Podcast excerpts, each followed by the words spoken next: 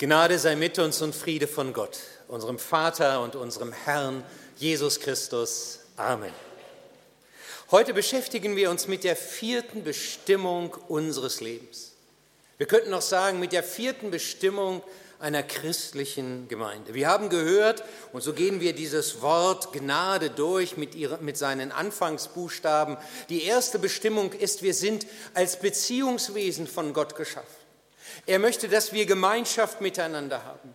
Und wenn wir zu ihm gefunden haben, wenn wir Christus entdeckt haben, dann ist Gemeinschaft, dann ist Gemeinde ein ganz wichtiger Bestandteil christlichen Lebens. Das G für Gemeinschaft. Wir haben gehört, dass wir, wenn wir Christus begegnen, zur Nachfolge bestimmt sind, das N. Nachfolge, das heißt, dass wir das widerspiegeln sollen, was Christus will, was Gott will, wie er unser Leben prägen will. Und am letzten Sonntag haben wir über die Mitte nachgedacht, die Gott selbst ist, Jesus Christus, das A. Anbetung. Wir sind geschaffen, um Gott an die erste Stelle zu äh, treten zu lassen, um Gott die Nummer eins in unserem Leben sein zu lassen, um ihn zu ehren. Das war das, was wir letzten Sonntag vor Augen hatten. Und heute denken wir über das D nach, Dienst. Denn wir sind geschaffen, auch um zu arbeiten. Arbeiten ist kein Fluch. Arbeiten ist eine göttliche Bestimmung. Dass sie so schwer ist, ist eine Folge des Sündenfalls, sagt uns die Bibel. Dass auf einmal im Garten Unkraut äh, ist und dass es schwer ist und so weiter, das hängt damit zusammen, dass irgendwann die Sünde hineinkam, das Schwere, das Kaputtmachende, das Zerstörende in unser Leben. Aber ansonsten sind wir nicht geschaffen, um ständig Urlaub zu machen. Als Gott uns, als Gott Adam und ins Paradies setzte, da gab er ihnen den Garten Eden, um ihn zu pflegen. Und so haben auch wir eine Bestimmung. Und diese Bestimmung ist mehr als Gartenarbeit. Diese Bestimmung heißt, Gott und dem Nächsten zu dienen. Und darüber wollen wir heute einmal nachdenken. Was heißt das, Gott und dem Nächsten zu dienen? Und dazu hat Jesus ein Gleichnis erzählt, als er von einem Schriftgelehrten einmal etwas gefragt wurde. Wir hören das, was Lukas in Kapitel 10, Vers 25 folgende aufgeschrieben hat. Wir stehen dazu auf. Da stand ein Gesetzeslehrer auf, um Jesus eine Falle zu stellen. Lehrer, fragte er, was muss ich tun, um das ewige Leben zu bekommen? Jesus erwiderte, was steht denn im Gesetz Gottes? Was liest du dort? Der Gesetzeslehrer antwortete, Du sollst den Herrn, deinen Gott lieben, von ganzem Herzen, mit ganzer Hingabe, mit all deiner Kraft und mit deinem ganzen Verstand und auch deinen Mitmenschen sollst du lieben wie dich selbst. Das ist übrigens das Schema Israel. Das betet ein frommer Jude jeden Tag. Das bindet er sich mit äh, einem kleinen Kästchen an die Stirn. Die Gebetsriemen um seinen Arm sagen ihm, Schema Israel, höre Israel. Und dann kommt das, was wir hier mit gelesen haben. Und Jesus sagt, richtig, tu das und du wirst leben. Aber der Mann wollte sich verteidigen und fragte weiter, wer gehört denn eigentlich zu meinen Mitmenschen? Jesus antwortete ihm mit einer Geschichte. Ein Mann ging von Jerusalem nach Jericho.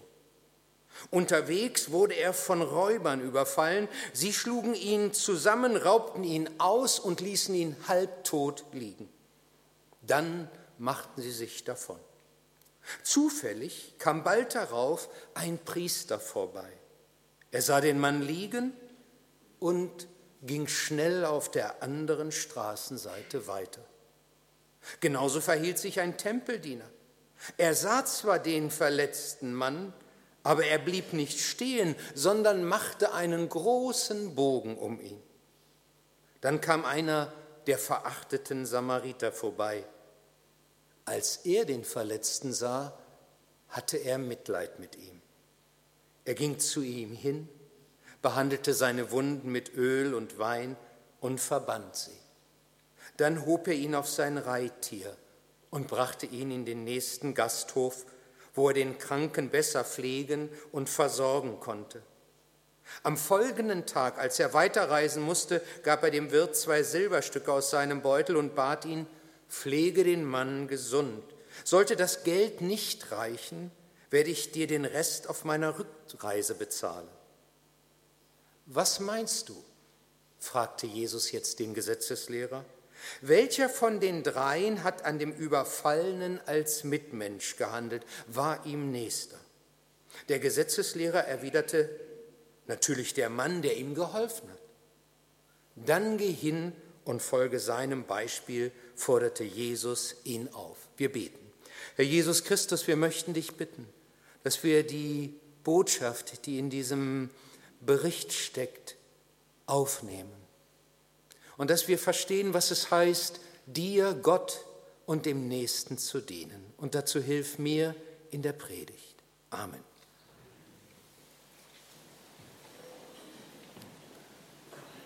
Dieses Gleichnis macht deutlich, was entscheidend ist, wenn wir darüber nachdenken, wie wir Gott und dem Nächsten dienen können. Das ist nicht zuerst eine Frage unserer Begabung, unserer Fähigkeiten. Die sind wichtig im Dienen. Und sie ordnen uns einem Dienst auch zu, wenn wir heute hier durchgehen. Aber zuerst ist der Dienst für Gott und andere nicht eine Frage unserer vielen Möglichkeiten, sondern eine Frage unserer Offenheit. Das will Jesus unterstreichen, wenn er hier dieses Gleichnis ähm, in diesem Gleichnis beschreibt, wie dem schwerverletzten Mann geholfen wurde. Er sagt, zufällig kam bald darauf ein Priester vorbei, er sah den Mann liegen und ging schnell auf der anderen Straßenseite weiter. Genauso verhielt sich ein Tempeldiener. Er sah zwar den verletzten Mann, aber er blieb nicht stehen, sondern machte einen großen Bogen um ihn.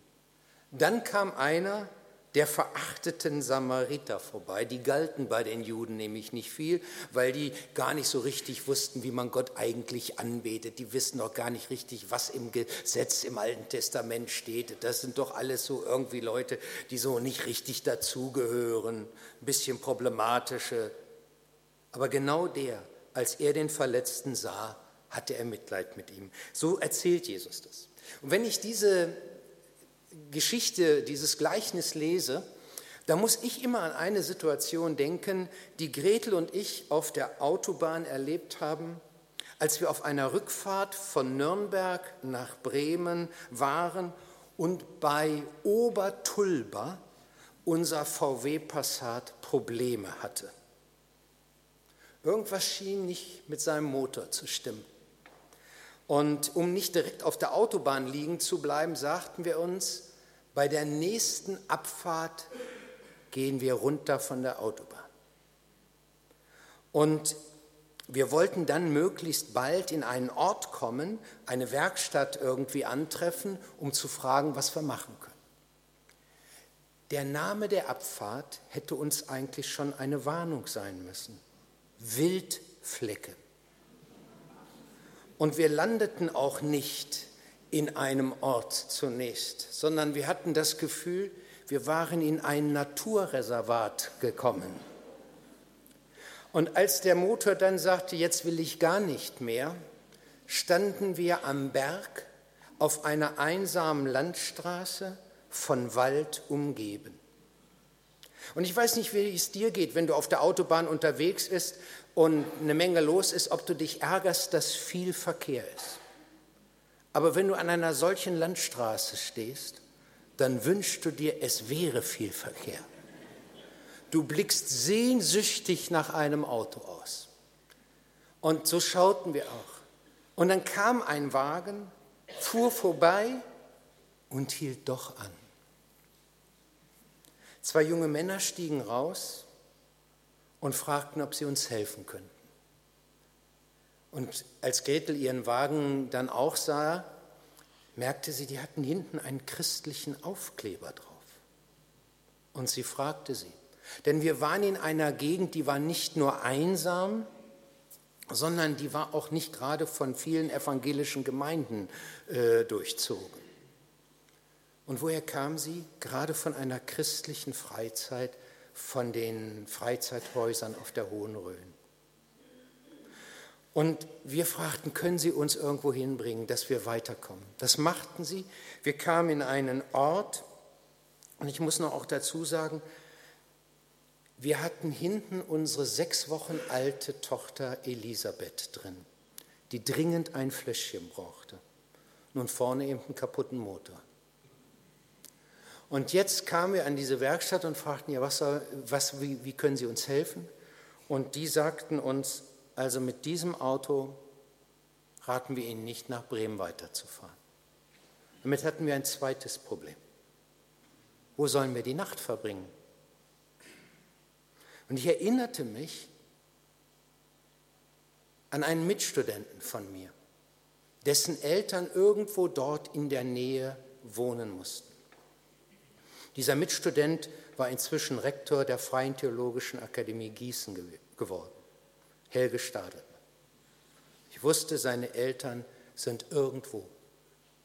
Ich hatte weder eine Telefonnummer von denen, noch habe ich die jemals in meinem Leben gesehen, noch gesprochen. Irgendwie kriegte ich ihre Nummer. Und ich fragte sie, sind Sie bereit, uns hier abzuholen und dürfen wir die Nacht bei Ihnen verbringen? Und er sagte, der Stahlmann, gern. Und dann kam er mit seinem alten Mercedes nahm uns mit und wir verbrachten die Nacht dort. Wisst ihr, was die für mich waren? Barmherzige Samariter. Barmherzige Samariter. Wenn ich diese Geschichte hier so lese, dann denke ich ja wohl, genauso waren die. Das, was uns so auch beglückt hat und auch emotional sehr bewegt hat, war, wie sie selbst sich bereit erklärt, mit welcher Offenheit die uns da aufgenommen haben. Denn die erste Frage, das macht Jesus hier deutlich, wenn es um Dienst geht, ist nicht die Frage nach unseren Begabungen, es ist auch nicht die Frage nach unserem Alter, es ist nicht die Frage nach unserer Kraft zunächst. Die erste Frage, wenn wir darüber nachdenken heute, über diese vierte Bestimmung unseres Lebens, ist die Frage unserer Offenheit. Das unterstreicht Jesus mit diesem Gleichnis. Keiner der Leute, die uns geholfen haben, hatte auf uns gewartet oder schon Zeit für uns mal so reserviert. Sie hatten alle was anderes vor. Wir durchkreuzten ihre Pläne, aber sie waren offen für uns. Und in diesem Gleichnis heißt es hier, der Priester sah den Mann liegen und ging schnell auf der anderen Straßenseite weiter. Auch der Tempeldiener sah zwar den verletzten Mann, aber er blieb nicht stehen. Wisst ihr, was das Problem dieser beiden war? Sie wurden unterbrochen. Die hatten eigentlich was anderes vor. Warum auch immer. Vielleicht wartete die Familie. Sie waren der Priester, heißt es, er war ähm, auf einem Weg hinab. Also Jerusalem liegt ja höher, Jericho liegt tiefer. Äh, das sind 800 Höhenmeter, also ist schon eine ganz schöne Höhendifferenz auf diesen Kilometern da. Ähm, und er war, hatte seinen Dienst im Tempel hinter sich gebracht. Und nun wollte er nach Hause. Und nun passte ihm das nicht oder was auch immer. Vielleicht hat er auch Angst, irgendwann kommt noch der Rest der Truppe da, äh, der Räuber, auf ihn zu und äh, es geht ihm genauso wie diesem Mann. Und so machte er sich schnell auf den Weg, tat so, als ob er es vielleicht gar nicht gesehen hatte, wechselte die Straßenseite, wie auch immer. Er wollte auf jeden Fall alles vermeiden, um damit irgendwie äh, etwas tun, äh, zu tun zu haben. Bei dem Mann aus Samarien war das genauso. Der hatte auch nicht gesagt, ich bin hier vom äh, medizinischen Notdienst unterwegs. Der hatte auch etwas völlig anderes. Aber von ihm heißt es, als er den Verletzten sah, hatte er Mitleid mit ihm. Seht ihr, wenn wir keine Zeit mehr haben für wirkliches Mitleid, für Mitempfinden, für Mitempfinden, wie es dem anderen geht und wo er Hilfe braucht, für Mitempfinden, wo vielleicht ein Dienstbereich Hilfe braucht, sondern wo wir sozusagen uns gleich mit dem äh, Schild bewappnen und sagen, oh, ich habe schon genug, ich habe schon genug. Da haben wir ein Problem. Wir mögen uns nicht gern unterbrechen zu lassen. Aber wenn wir unserer vierten göttlichen Bestimmung nachkommen wollen, dann müssen wir bereit sein, anzuhalten, einmal zu stoppen, um Jesus und anderen zu dienen, müssen bereit sein, Dinge liegen zu lassen. Wenn wir Jesus nachfolgen und Gott und dem Nächsten dienen wollen, dann müssen wir bereit sein, uns unterbrechen zu lassen. In Sprüche 3,28 heißt es, wenn dein Nächster Hilfe braucht, dann sprich nicht zu ihm, komm morgen wieder, wenn du ihm jetzt helfen kannst. Das ist eine klare Aufforderung. Der Schriftgelehrte fragte dann ja Jesus, wer ist denn mein Nächster? Und Jesus sagt, das ist die falsche Frage. Es ist nicht die Frage, wer ist dein Nächster. Die Frage ist, heißt anders. Wem bist du der Nächste? Wer braucht dich? Das ist die Frage. Nicht, wem kannst du mal helfen aus deinen, sondern wer braucht dich? Wo wirst du gebraucht? Das ist die Frage, die er ihm, äh, die, um die es Jesus hier geht. Und das ist genauso in der Gemeinde. In der Gemeinde heißt nicht die erste Frage, wenn wir überlegen, was äh, Gemeinde für uns bedeutet, was habe ich von Gemeinde? Wie kann sie mir dienen? Sondern die Frage, die mit genauso gestellt wird, ist, wo kann ich ihr dienen? Es ist eine Frage der Offenheit. Das macht Jesus mit diesem Gleichnis deutlich. Ich muss ja immer mal wieder Menschen fragen, ob sie bereit sind, irgendjemand, der in Not ist, zu helfen. Es kommt eine Not an uns heran, eine Anfrage, und nun ist die Überlegung, wer könnte vielleicht helfen? Oder es ist ein, ein Dienstbereich, der sagt, oh, wir brauchen dringend Hilfe, wir, wir sind im Moment so wenig und kann es nicht irgendwas geben. Und dann überlegt man mit und versucht die Last mitzuschultern und man fragt dann Leute. Und äh, manche antworten dann, wenn ich sie frage, mit Ja, das kann ich mir vorstellen, und andere sagen Nein. Nun, ich kann beides akzeptieren. Kann, natürlich freue ich mich immer über ein Ja, ist ja klar. Aber ich kann auch genauso mit einem Nein leben. Das gehört ja mit dazu. Aber Schwierigkeiten bereitet es mir, wenn ich spüre, es fehlt die Offenheit für die Bedürfnisse von anderen, die Offenheit für die Sache Gottes. Bei, bei solchen Menschen kann man fragen, was man will. Man bekommt eigentlich immer die gleiche Antwort, immer irgendeinen Grund, worum es geht, dass es nicht geht, also worum es nicht geht. Und dann nach einer gewissen Zeit frage ich nicht mehr. Ich kenne schon die Antwort. Ich weiß, dass es Momente geben kann, in denen die Zeit wirklich knapp wird und man Bitten abschlagen muss. Ich weiß, dass man Prioritäten setzen muss. Ich weiß, dass man verschiedene Begabungen hat. Das muss ich bei mir selbst genauso beachten. Sonst gehe ich unter, wenn ich alles einfach nur annehme. Aber ich weiß auch, wenn ich um etwas gebeten werde, dann ist es zuerst eine Anfrage an meine Offenheit. Bin ich bereit, überhaupt zuzuhören? Bin ich bereit, überhaupt das aufzunehmen, was hier an Not ist? Jesus sagt sehr deutlich, egal wie du dich selbst fühlst, egal ob dich andere beobachten oder nicht, es ist egal, ob du viel oder wenig Zeit hast, du bist da, um anderen zu dienen, um Gott und dem Nächsten zu dienen. Gott hat dich mit Gaben ausgerüstet, er hat dir besondere Fähigkeiten gegeben, er schenkt dir Zeit und Kraft, er hat dich auf diese Erde gestellt, damit du ihn, Gott selbst und deinem Nächsten dienst. Und ich frage dich, bist du offen dafür? Bist du offen? Wenn ja, dann müssen wir jetzt auf ein weiteres Geschehen gehen, auf ein zweites, was sich hier, ähm, was hier deutlich wird. Es ist die Frage unserer Großzügigkeit. Dienst ist eine Frage an unsere Großzügigkeit. Und das will ich begründen. Ähm, wer sich verletzten Menschen ja nicht zuwendet, der kann bis heute auf unterlassene Hilfeleistung verklagt werden. Also so steht es im Gesetz. Der Samariter tat aber nicht nur seine Pflicht. An der Art und Weise, wie er handelte, erkennen wir seine Einstellung. Jesus beschreibt das so. Er ging zu dem Verletzten hin, behandelte seine Wunden mit Öl und Wein und verband sie. Dann hob er ihn auf sein Reittier und brachte ihn in den nächsten Gasthof, wo er, wo er den Kranken besser pflegen und versorgen konnte.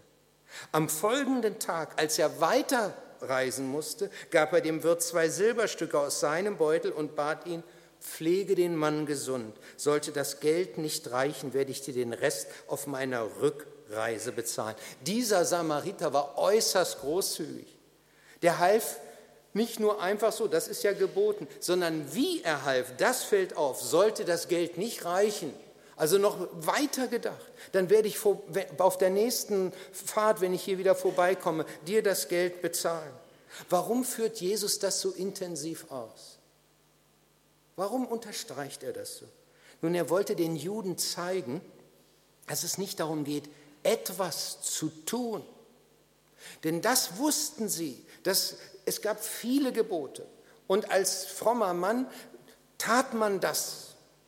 Aber er sagt, weißt du, es geht hier nicht um Pflichterfüllung. Deine Bestimmung ist nicht Pflichterfüllung, sondern deine Bestimmung geht weiter. Hingabe, das ist deine Bestimmung. Und so ist es ein großer Unterschied, ob jemand etwas aus Pflichterfüllung macht oder weil er sich hingibt. Und das zeigt sich in der Art und Weise, in der Großzügigkeit, wie er sich in eine Sache investiert. Und das wird hier an, an dem Geld ja deutlich. Dieser Mann schaute nicht auf Denar oder Euro. Er scheint auch mit seiner Zeit großzügig gewesen zu sein, mit seiner Kraft. Das heißt, er pflegte ihn selbst.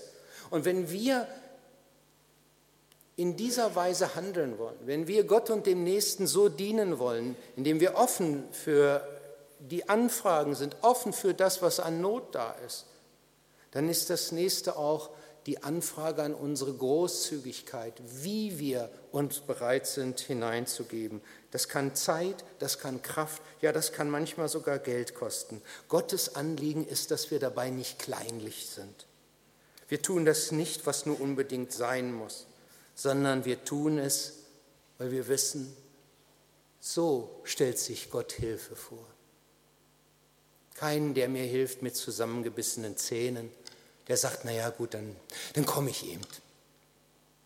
Ich habe die Geschichte mit dem Motorschaden noch gar nicht zu Ende erzählt. Ich muss sie euch noch weiter erzählen. Es fehlt noch etwas Wichtiges. Denn äh, es kam ja noch etwas hinzu und unsere Frage war ja, wie geht es dann weiter? Nun standen wir, waren wir da irgendwo, aber was soll dann am nächsten Tag passieren? Und so rief ich am Abend einen unserer begabten gemeindlichen Autobastler in Bremen an und fragte, was können wir mit unserem Wagen machen? Wisst ihr, was er sagte? Ich nehme mir morgen frei und komme mit meinem Anhänger zu euch um den Wagen und euch nach Bremen zu holen. Dann fuhr er an dem Tag 400 Kilometer zu uns runter, packte unseren Wagen auf den Hänger und schipperte uns mit unserer sechs Wochen alten Tochter die 400 Kilometer am gleichen Tag zurück. Ich kann euch sagen, so eine Rückfahrt mit kleinen Kind und alles umgepackt und hinten ein Hänger, auf dem noch so ein Auto ist. Das ist eigentlich keine angenehme Fahrt. Manchmal hatte ich das Gefühl, wenn der Hänger so ein bisschen ins Wackeln kam, da ruckelt einer vorne an unserem Zugwagen. Ähm, aber das machte uns alles gar nichts aus. Es war völlig egal. Wir saßen glücklich und dankbar da vorne drin, wie wenn wir erste Klasse so fahren. Warum? Weil wir einem begegnet waren, der war großzügig, der war offen und der war großzügig. Siehst du, und so stellt sich Gott das vor, wenn du gefragt wirst, bist du bereit, Gott und dem Nächsten zu dienen? Großzügig, nicht kleinlich. Seht ihr, großzügig kann natürlich auch auf die Probe gestellt werden. Wenn wir uns großzügig investieren, dann kann es manchmal sein, dass wir auch herausgefordert werden dann, wenn diese Großzügigkeit vom anderen gar nicht bemerkt wird, wenn sie gar nicht honoriert wird. Ich weiß es nicht. Ich habe es mir einfach mal so gedacht. Vielleicht geht es gerade dem so, der heute die Präsentation macht. Der hat viel Zeit reingesteckt, aber keiner merkt es. Oder vielleicht dem Posaunenchor hier. Hat ein Stück so ganz besonders geübt. Und das Einzige, was dabei passiert, beim Vorspiel unterhalten wir uns. Versteht ihr? Es wird gar nicht bemerkt. Oder der, der das Infoblatt geschrieben hat, der immer wieder rumgedoktert hat, wie kriege ich bloß alles auf diese zwei Seiten. Und das Einzige, was ihm gesagt wird, ist, du da hinten, da ist ein Rechtschreibfehler. Vielleicht spiegelt auch es die Empfindung des Mannes am Technikpult, der viel Zeit investiert, um diese komplizierte Technik kennenzulernen, der heute Morgen hier noch unterwegs ist, damit die Mikrofone irgendwie stimmen, damit das Ganze klappt. Aber keiner kommt am Ende des Gottesdienstes zu ihm und sagt, ich danke dir für deinen Einsatz. Sondern wenn es nicht klappt, dann ist jemand da. Ich könnte auch diejenigen fragen, die seit vielen Jahren im Kindergottesdienst arbeiten, wie oft schon ein Elternteil zu ihm gekommen ist und hat ihnen großzügig gedankt. Und wenn du immer etwas so machst und es wird nicht bemerkt, dann kann die Reaktion sein, dass du enttäuscht bist, dass du aufgibst. Und weißt du, was dieses Gleichnis hier sagt? Gib nicht auf. Gib nicht auf.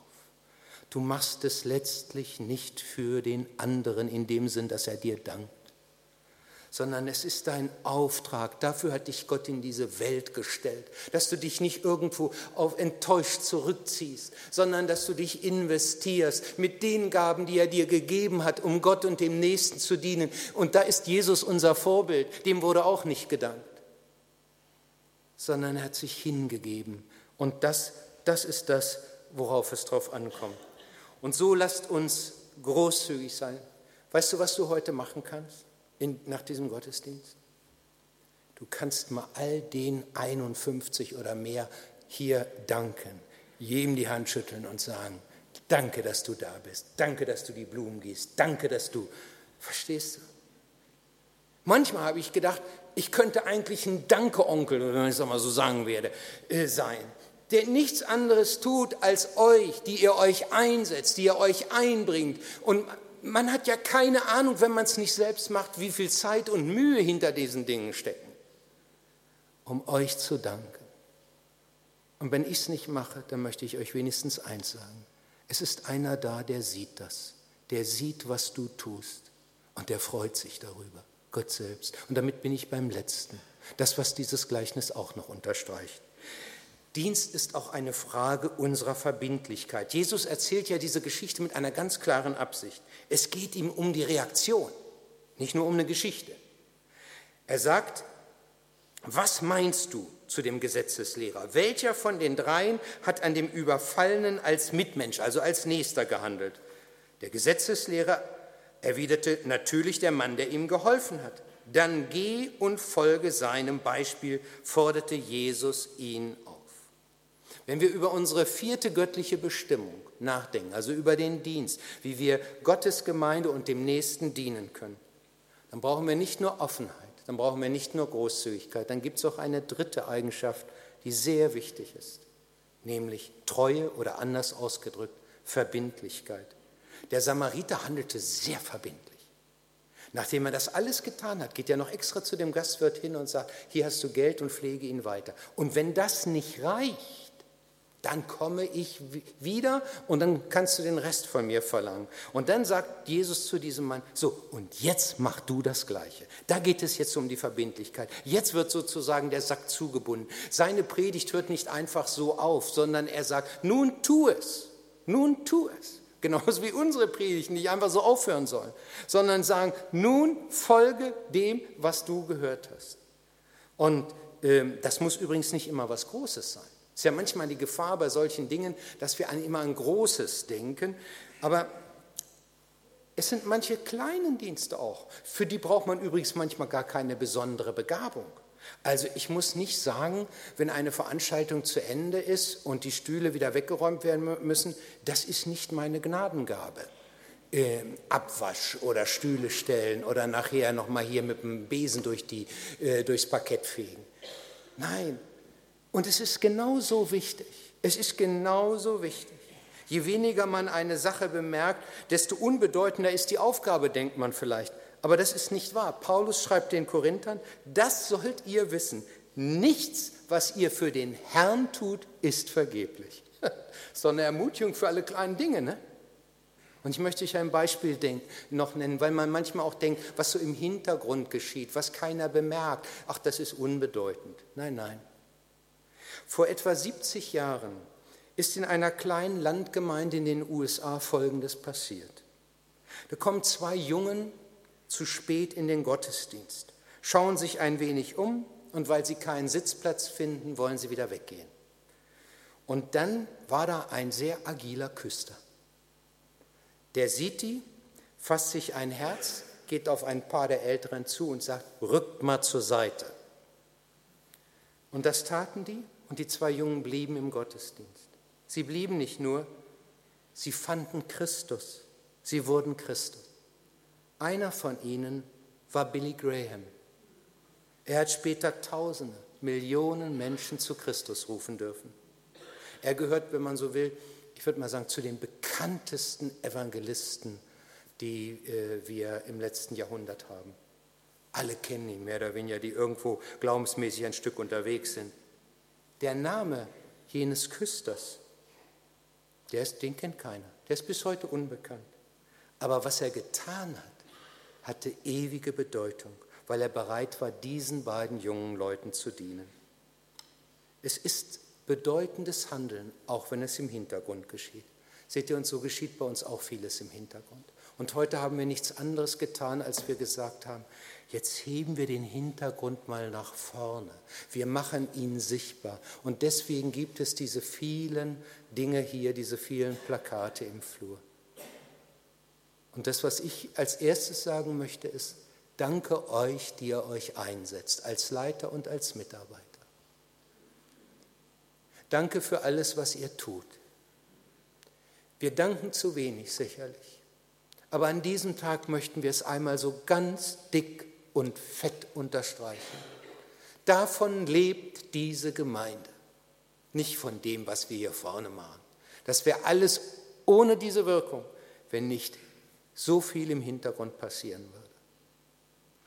Und ihr, die ihr sagt, ich habe, ich bin offen, schaut, wo könnt ihr euch einhaken? Es gibt ja dieses schöne Blatt, was auch noch äh, unsere Lieben fertiggestellt haben. Da seht ihr, wo es ist, wo, wo die verschiedenen Bereiche zu finden sind. Geht hin. Und selbst wenn ihr sagt, ich bin schon so voll, ich schaffe wirklich nichts mehr, dann geht ihr vielleicht zu dem Bereich, wo ihr sagt, dafür bin ich besonders dankbar. Oder den, den ihr vielleicht gar nicht bemerkt habt und sagt, was macht ihr eigentlich? Ich möchte Anteil haben und ich freue mich, dass es euch gibt. Das ist unsere Bestimmung, unsere vierte Bestimmung, wozu uns Gott auf dieser Welt sein lässt, dass wir ihm und dem Nächsten dienen. Amen. Wir wollen zusammen beten. Herr Jesus Christus, wir danken dir, dass du uns Gaben gegeben hast, Fähigkeiten, dass du uns Kraft gibst, dass du uns Zeit gibst und dass wir sie dir und dem Nächsten mit zur Verfügung stellen dürfen. Und wir sind heute hier zusammen, um das zu sagen. Herr, wir sind offen dafür, dass wir das tun, was du möchtest. Wir wollen uns nicht irgendwo zurückziehen, nicht für uns leben, sondern wir wollen unserer Bestimmung gemäß leben. Und wir danken dir, dass wir in so ein, einem so großartigen Herrn dienen dürfen wie dir. Amen.